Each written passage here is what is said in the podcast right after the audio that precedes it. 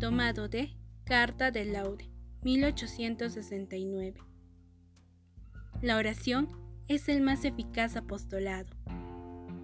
Trabajemos, trabajemos todos en la manera y con la intensidad que Dios quiere.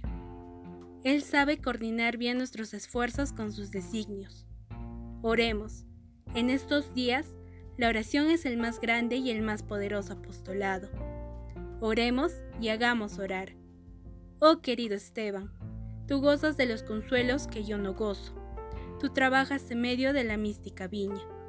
Tú tratas el gran asunto de rescate de las almas pecadoras. Tú guías el rebaño del Señor por los pastizales de la vida.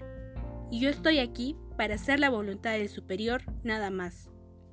Distinta posición, distinta posibilidad de hacer el bien y distinta manera de acumular méritos. Que se haga la voluntad del Señor en todo.